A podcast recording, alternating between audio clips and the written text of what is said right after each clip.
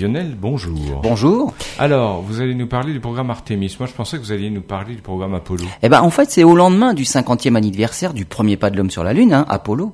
Eh bien, la NASA passe à une étape supérieure dans le projet Artemis, celui du retour de l'homme sur la Lune, justement. L'agence spatiale américaine a publié une sorte de cahier des charges pour la réalisation d'un module d'alunissage. L'idée est de poser deux astronautes, un homme et une femme, sur le sol lunaire en 2024. Les entreprises traditionnelles comme Northrop, Grumman, Boeing, Lockheed Martin sont bien sûr conviées à proposer et développer des prototypes. Mais maintenant, il faut également compter sur les nouveaux venus du secteur privé que sont SpaceX et Blue Origin. Et d'ailleurs, le patron de Blue Origin, Jeff Bezos, a déjà présenté son idée d'atterrisseur lunaire avec le Blue Moon.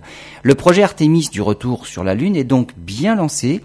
Mais parmi tous les éléments indispensables au retour sur la Lune, c'est le lanceur, la fusée SLS pour Space Launch System, qui fait prendre du retard à tout le projet en cause, les délais de construction. L'autre élément important du programme Artemis, c'est la mini-station orbitale lunaire Gateway, qui servira d'étape entre la Terre et la Lune. On verra si en 2024, deux astronautes se poseront comme prévu au pôle sud de notre satellite pour une période de six jours et demi.